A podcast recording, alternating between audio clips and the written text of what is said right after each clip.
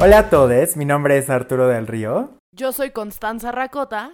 Y en este nuevo episodio de Responsabilidad Afectiva, queremos hablar sobre las relaciones en el ámbito laboral, en el ámbito escolar, donde justo conocemos, claro, muchas veces estas personas que se vuelven amigos muchos más cercanos, pero pues muchas veces eh, en estos contextos tiene relaciones con personas que pueden ser no tan cercanas y en, un, en una forma que es pues más hacia cosas de trabajo, más hacia eh, realizar cosas en equipo, eh, tener que cumplir con ciertas cosas, más allá de algo que sea sentimental y emocional. Creo que hay un gran problema en la educación, no sé si mundial, pero en México, sobre todo a nivel eh, de universidad, donde nos implementan mucho la competitividad.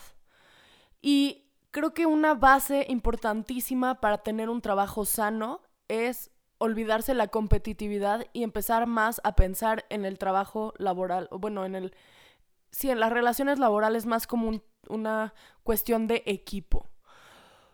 Porque a la hora de verlo como competitividad, es como si viéramos que, que no todos valemos lo mismo y que hay personas que merecen más cosas que otros cuando cuando se trata de tu trabajo no significa nada del cubículo de al lado. Y creo que eso es muy importante de establecer. Muchísimos problemas que hay en la universidad con los compañeros. O sea, Arturo y yo lo, lo vivimos durante tres años, cómo se peleaban, despeleaban, eran amigos, desamigos. O sea, por temas competitivos de escuela.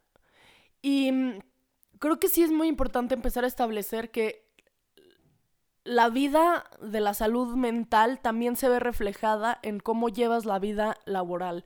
Porque si tú estás en un lugar en donde no estás a gusto, con gente con la que no te llevas bien, en donde te sientes menospreciado, tu salud mental se va a ver afectada. Sí, donde es súper importante, o sea, que entendamos el punto de el trabajo en equipo, justo lo que, lo que eso significa. Como decía Constanza, tenemos esta cosa de tirar a los demás culturalmente para ganar y entonces ser el primero que llegue hasta arriba, el que tenga el mejor puesto. Pero es importante que entendamos que pues el trabajo es simplemente una extensión de lo que es nuestra vida, una extensión de lo que significan las cosas que valen la pena. Entonces, es importante que entendamos que en el trabajo en equipo significa que todos vayamos creciendo juntos, que no se trate de tirar, que no se trate de aventar a las personas y que nosotros eh, pues tiremos las oportunidades de los demás por buscar oportunidades para nosotros, porque ni siquiera es totalmente real así. O sea, al final eh, podemos encontrar oportunidades para nosotros mientras estamos creando ese camino para que las otras personas también aprendan, también crezcan y también estén construyendo su camino laboral. Porque no se trata simplemente de a ver quién tuvo la mejor idea o a ver quién fue el que hizo el trabajo, las cosas de la mejor forma, sino cómo mis ideas se pueden congeniar con las tuyas, cómo pueden soportarse con, tus bases y con el conocimiento que tú tienes para ayudarnos a crear las cosas que se deben hacer de forma eh, positiva y de una forma constructiva sin necesidad de querer que las personas no te roben algo que no existe para que funcione un trabajo en equipo tenemos que reconocer las cualidades del otro. O sea, más que pensar en las de uno, pensar en las del otro, para saber cómo nos vamos a complementar. Pero todo esto deriva en que nos repiten infinidad de veces la frase de es que cómo le vas a hacer cuando tú tengas un jefe que, cuando tu jefe te diga que, cuando te pidan esto, a ver, vamos empezando muy mal deberíamos empezar a hacernos a la idea de que a veces nosotros vamos a ser nuestros propios jefes, que generalmente nosotros somos nuestros propios jefes. El hecho de que haya alguien en un puesto llamado superior al tuyo no significa que tú le debas nada a esa persona. Hay cosas laborales que cumplir, pero no tiene derecho ni a denigrarte, no tiene derecho a maltratarte, no tiene derecho a exigirte cosas que no tienen que ver con tu, con tu trabajo. Alguna vez un profesor que tuvimos, que la verdad yo no quise mucho, pero dijo una cosa muy cierta, que era cuando te piden cosas fuera del horario laboral, no las entregues. Porque entonces les estás dando la puerta a que siempre que sea fuera de horario laboral, te puedan estar exigiendo cosas. Y por ley, tú ya cumpliste la cantidad de horas que tenías que trabajar, entonces ni modo, llega un punto donde tú tienes todo el derecho a apagar tu celular y ya no responder llamadas. Yo sé que ese es un riesgo.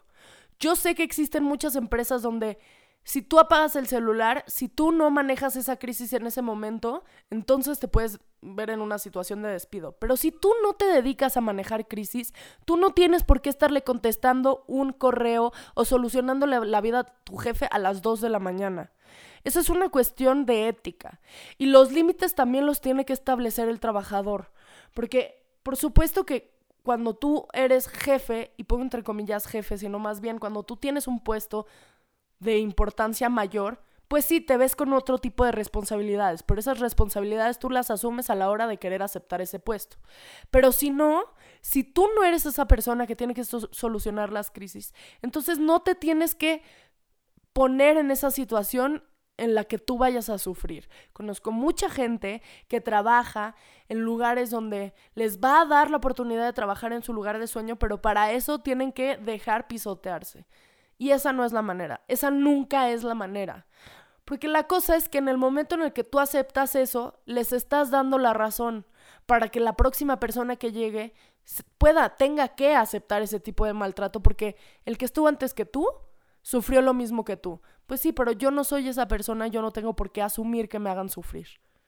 Sí, donde es importante que nuestro trabajo vale y, y nuestro trabajo tiene Justo, o sea, hablando de estos trabajos mucho eh, de oficina, pues tienes un horario y sí es importante que aprendas a respetar ese horario de las cosas pues que estás haciendo en, tu horario laboral, las cosas que tocan, lo que tienes que hacer, que sí hay un trabajo que se tiene que hacer y claro que es importante que cumplas con ese desempeño que se está pidiendo, pero tampoco se vale que entonces eso exija más de ti de lo que tú puedes dar, porque al final tú estás apoyando a una empresa a crecer, tú estás siendo ese brazo o esa parte de ella que la hace crecer, que le está ayudando a evolucionar.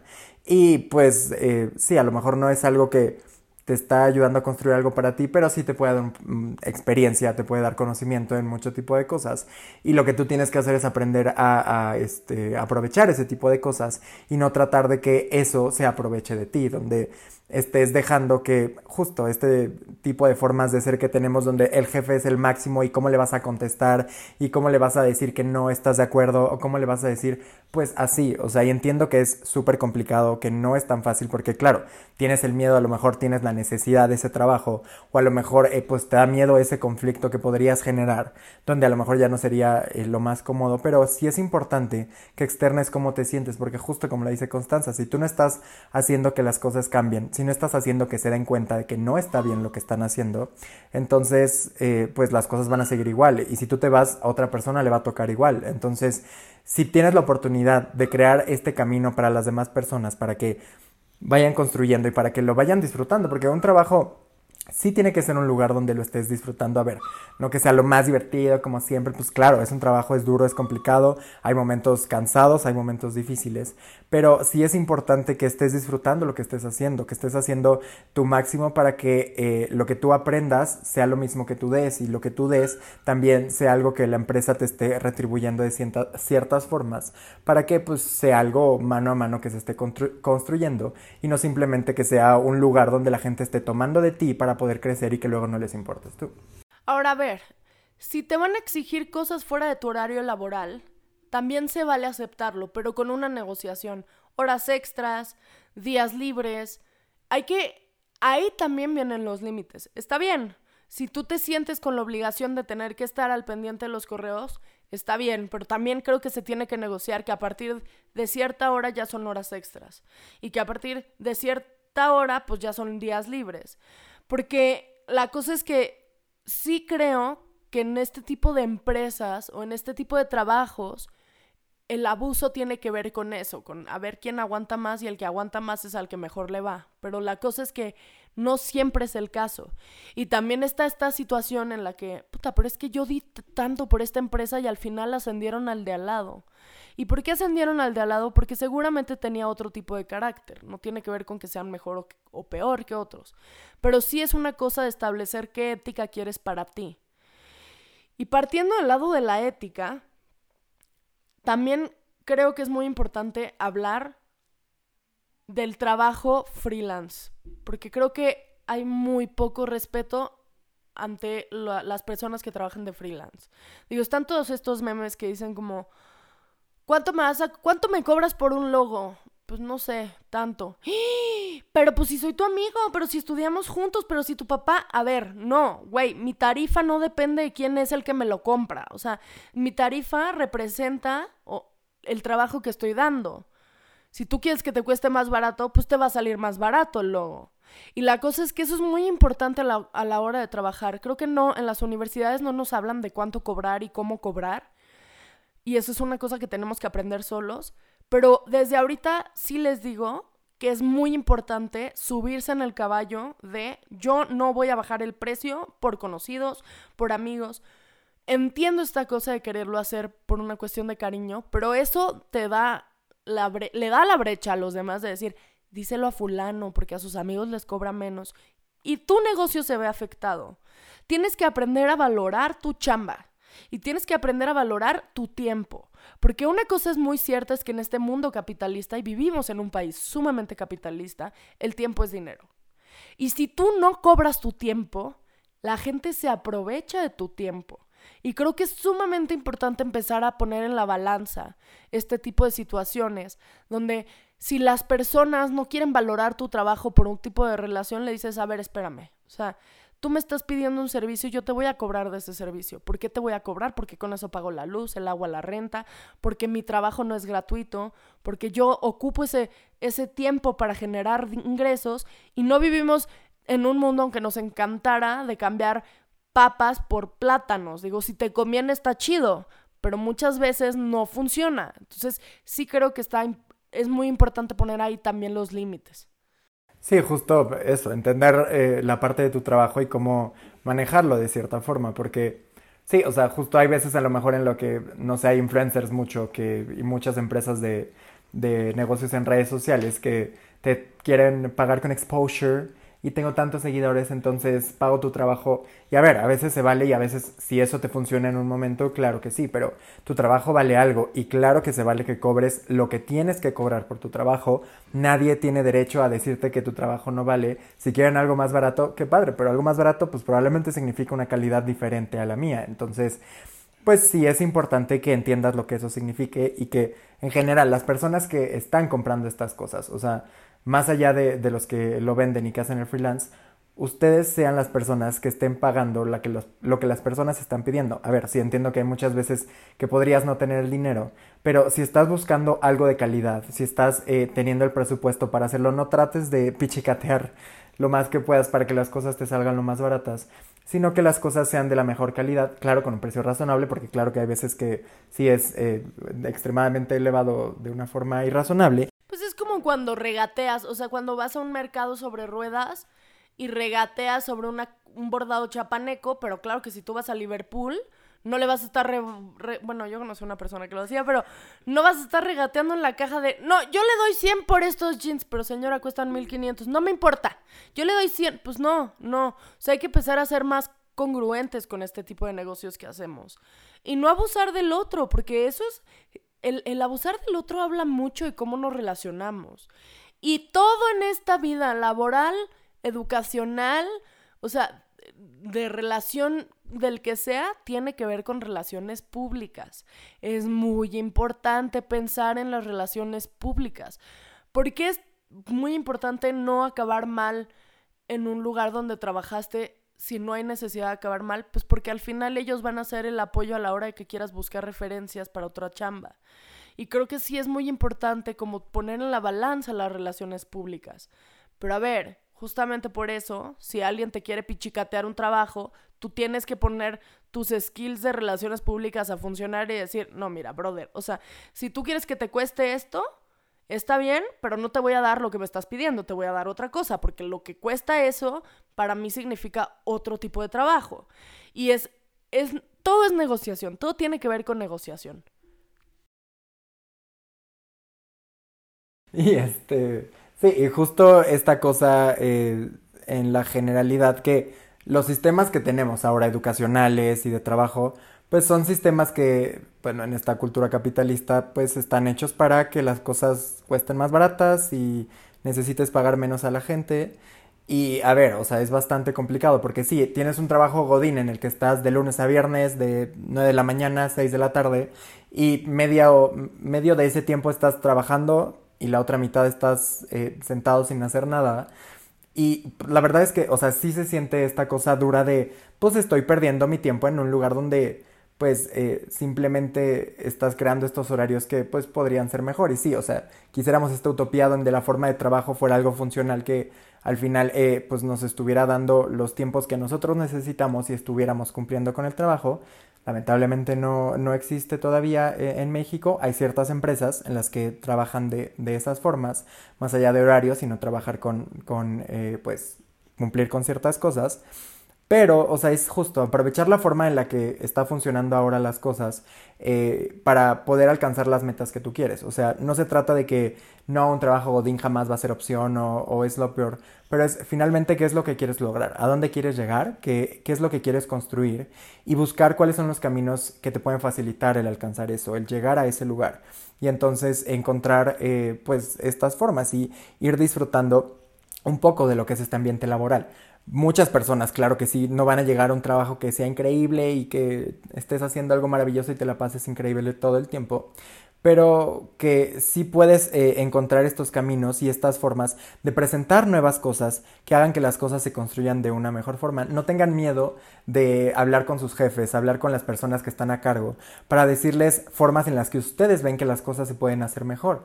A lo mejor eh, la gente está acostumbrada a hacer las cosas como ya estaban mecánicamente, como se han hecho todo el tiempo, pues porque es la forma que se han acostumbrado y la que han aprendido a hacerlos. Pero si ustedes ven que algo puede cambiar, que de algo pueden aprender más, o que algo puede evolucionar a una mejor forma para que sea más funcional para ustedes y para la empresa, comuníquenlo. O sea, hay veces a lo mejor nadie les hará caso, pero cabe la posibilidad y muchas veces existe la posibilidad de que eso signifique que ustedes construyan cosas nuevas para la empresa, que sean tomados más en cuenta y que entonces estén disfrutando más ese tiempo en el que estén eh, en el ambiente laboral. Piensen que donde están es el camino a donde quieren llegar.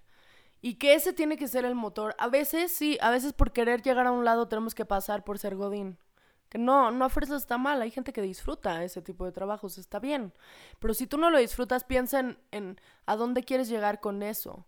Y si te está llevando a donde quieres llegar, entonces asumirlo como parte de la travesía.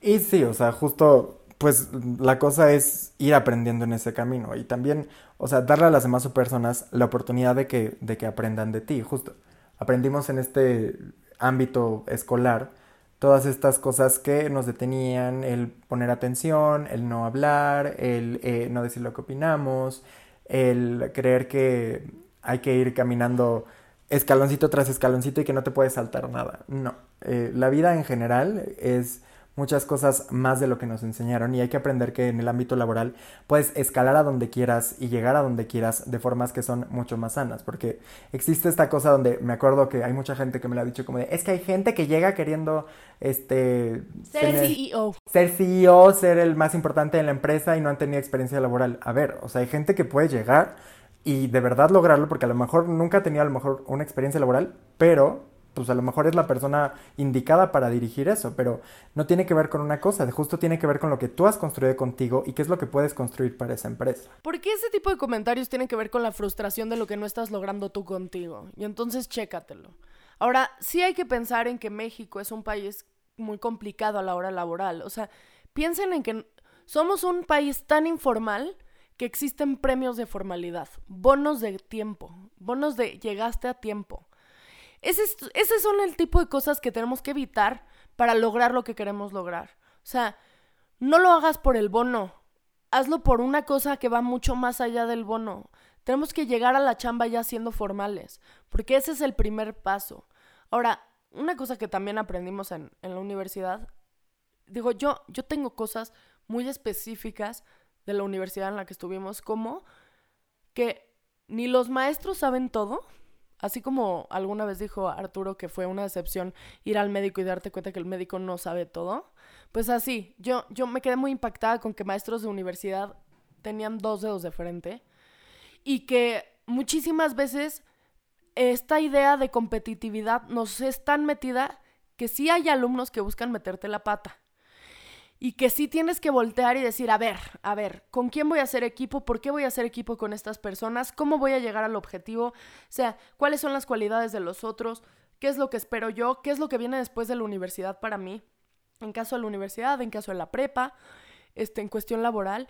Y pensar qué es lo que más te conviene y es funcional. Y no te estoy diciendo, júntate con la niña que siempre saca 10 o el niño que siempre saca 10.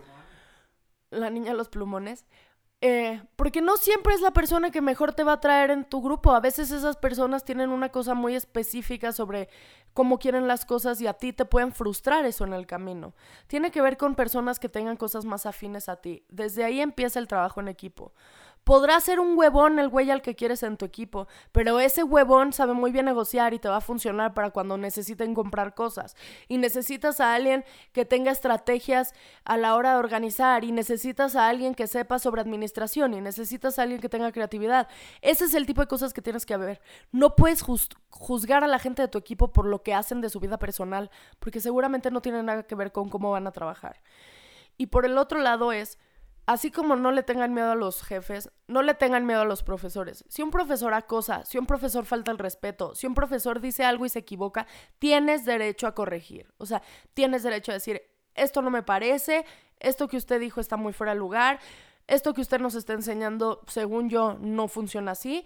Porque la cosa es que para aprender también hay que enseñar. Y a veces los profesores, los jefes, son humanos. Y tenemos esta onda súper occidental, nada zen, que es llevarnos el problema de la casa al trabajo o a la escuela y eso permea siempre en las cosas laborales. Entonces, cuando empiezas a ver que alguien empieza a traer cosas de casa, pues hablar al respecto y decir como esto que está pasando aquí no me es funcional, esto que está pasando acá tampoco es funcional, esto, esto que me está sucediendo a mí en casa me está permeando aquí, porque sí es muy importante empezar a separar, cosa que no nos enseñan, lo que pasa en casa y dejarlo en casa, con lo que pasa en el noviazgo y dejarlo en el noviazgo, porque gran parte de estos problemas que nos llevamos a todos lados hacen que la vida laboral y la vida estudiantil sea mucho más complicada. Sí, y también justo esta parte importante del trabajo en equipo, que es también, sí, por supuesto que es importante que, que no llevemos estos problemas a un ambiente laboral eh, y este tipo de cosas. Y así también en este trabajo en equipo es importante la empatía, o sea, que entendamos que las personas, aparte de lo laboral, también tienen una vida y que hay veces en las que a lo mejor pueden no estarla pasando tan chido. Y a ver, o sea, no significa justificar a las personas para no hacer las cosas o para hacer mal las cosas, ni aguantarlo exactamente.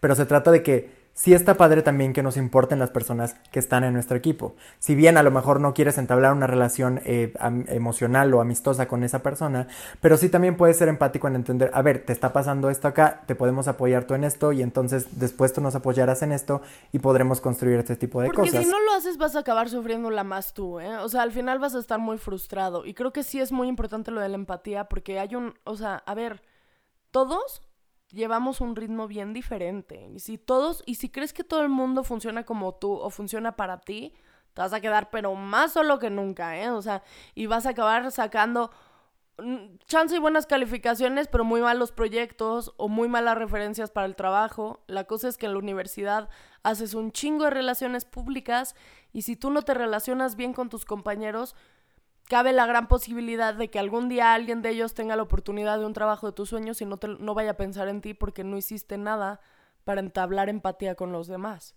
Sí, justo, o sea que al final sí puedes conseguir relaciones súper amorosas y emocionales con las personas que están en tu trabajo. O sea, relaciones sanas que puedes construir y que pueden ser bastante funcionales y, y positivas. Porque es justo esta cosa, que en el trabajo siguen existiendo eh, la salud mental, en el trabajo sigue existiendo el TDA, sigue existiendo la depresión. Y a ver, o sea, sí, eh, el trabajo tiene que salir, por supuesto, pero sí es importante esta cosa de entender a las personas y darle la oportunidad de que aprendan y de que construyan de esas cosas. Si Sobre todo porque todos estamos buscando algo que se parece, por algo estamos estudiando la misma carrera, por algo estamos estudiando, trabajando en la misma empresa, o sea, tenemos algo en común. Y eso en vez de alejarnos y hacernos competitivos, debería de acercarnos y hacernos más amigos. Sí, justo. O sea, si ves que a alguien eh, le, se le complica algo que tú sabes, apoya a que lo aprenda mejor. Si tú eh, se te complica algo, pide ayuda también para que justo sea este círculo de aprender. Porque justo esta cosa que eh, conoces ya cuando estás en el mundo laboral, que lo que aprendiste en la carrera es el 1% de lo que vas a este, utilizar en el trabajo, porque lo que verdaderamente aprendes es cuando estás en la práctica, cuando estás haciendo las cosas, porque la teoría es 1% eh, aplicable a la vida real, entonces sí es importante que todo este tipo de cosas las vayas construyendo para que tú aprendas y puedas enseñar también a los demás y dejar un poco también a los demás.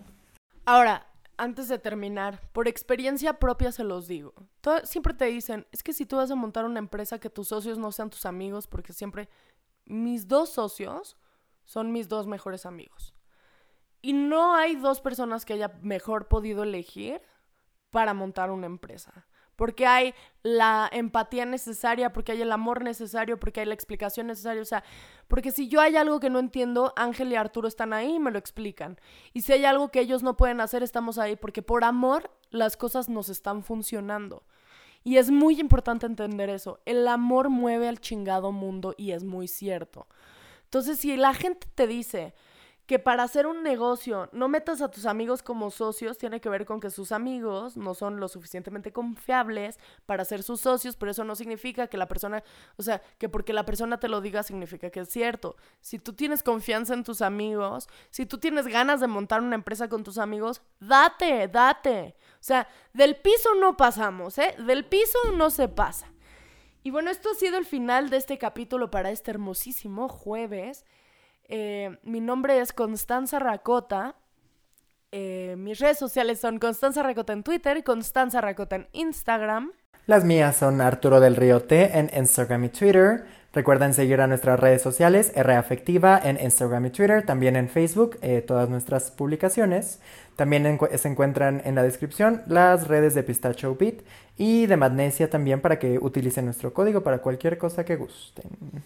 Muchas gracias a todos. Bye.